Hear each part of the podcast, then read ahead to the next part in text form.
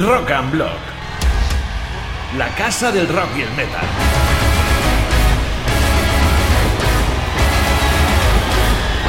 Siempre con los mejores contenidos en entrevistas, reportajes, charlas, concursos y un montón de sorpresas para ti, amante del rock. Hoy en Rock and Block Friends presentamos It's a pleasure for me to be with you um, from Rock. Um, now we're talking about the War to End All Wars that will bring up in the 4th of March. How about the album? What will we find there? a collection of stories of the Great War, uh, sort of a brother or a sister to our previous album, The Great War. And here we're focusing more on, I guess, some of the greatest hits in the sense of the stories were taken already, because everybody knows of Lawrence of Arabia and the Red Baron. Yeah. And there are a few of those here. I mean, every I guess most people know about the Christmas truce, but I think there are more unknown stories on this album. Uh, for example, we find Lady of the Dark. You're talking about a woman into a fight and a battle, and that's really nice. Or even Hellfighters, as you know, you're bringing different identities into how to deal with the war, and I think that's really nice and open new narratives into the war. Could you tell us more about them? It's the 369th Fighter Regiment uh, um, from Harlem, and most of them were Af- African Americans or Puerto Rican soldiers. And they were, well, most American soldiers at that time didn't want to fight alongside people they considered black, so they were handed Yeah. off to the French, and then they were. Uh, the French would fight with them though, and they call them the Men of Bronze. Wow, so you're you're redefining or rewriting the history, and that's really cool. I I, I never expect that. So, so I'm, I'm wow, wow, I'm astonished now. so thank you very much for for this data. Um, what what makes that Sabaton uh, tries to identify the band with war issues at the beginning? Well, it made sense for us because I mean, in the early days, we were singing about I would call normal topics in heavy metal, but it was never interesting for us to write lyrics. But then one day we decided that we were going to sing about military history, and that was in 2004, I think it was. And Yeah. pretty much not every song, but most songs we have done, and most albums we have done since then has been about military history. Yeah. Um, what about the sounds? Because Sabaton is really nice band that has a clear identity into the sound, not only into the lyrics. Um, but we also find that identity is changing and evolving. And how how will you describe this evolution into this new album? Oh, into- uh, I, I guess it's a bit bit more variation on this one. I mean, in a sense, we there has to be some, as you said, evolution is the key word here. There has to be some sense of evolution coming forward at all times.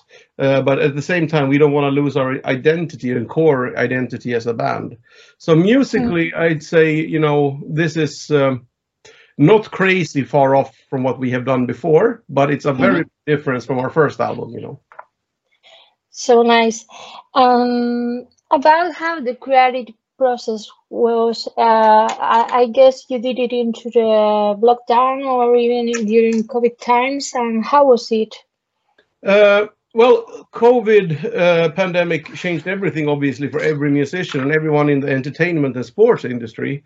And it's weird how how much it changed our lives in every way, except how we make an album, because that was pretty much the same. yeah, of course. yeah, of course.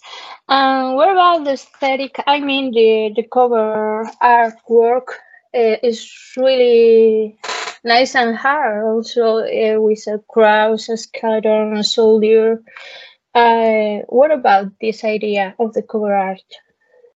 Yeah, it's a thing that worked developed with our bass player Pär and uh, Oh. Hungarian Mhm. artist Peter Sallai, and uh, we sort of wanted uh, the artwork to continue on the previous album's uh, artwork as well, which also featured one soldier, but he was he was still alive at that point, uh, and um, in anguish, sort of.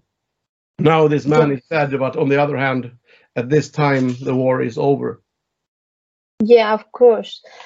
Um, will are you open-minded to go into another kind, another wars, even in Latin America or even Spain or even Africa? I don't know. In next albums. Uh, we don't know where we're gonna go yet. We have several ideas actually. Uh, and we we don't want to divulge them because we've done so in the past, and we told people what we were planning to doing, and then people got angry when we didn't do it. so Yep. we, we found out it's better for us to shut the fuck up and you know just go go with what we feel. But I mean, everything is of interest for us. I mean, certainly, Yeah. we if we feel right now at least that we Yes. we've covered most of uh, World War One, what we want to do. So I, I'm guessing our next album will not be uh, another World War One related album. Uh, how about the shows? How is this year going on? Uh, we are starting the Swedish tour. Uh, we have a Swedish tour first, kicking off in April, and then we move on to festivals this summer, and then uh, uh, we are looking into it. It's still a little bit of a mess with the pandemic, knowing where to play and when, if you know what I mean. Yeah, I know. The rest of the band, how are they feeling or how are them? Ah, we we're good actually. We met uh, all of us met last week, uh, so we Oh. some uh, we have some stuff to do. You know, when when releasing an album, there's on top of interviews, there's also stuff to be signed and pictures to be taken and stuff like that. So we were together for almost a week doing well. Our Yeah. back schedule had some fun, and we probably had too much beer and gin tonics. yeah, for sure.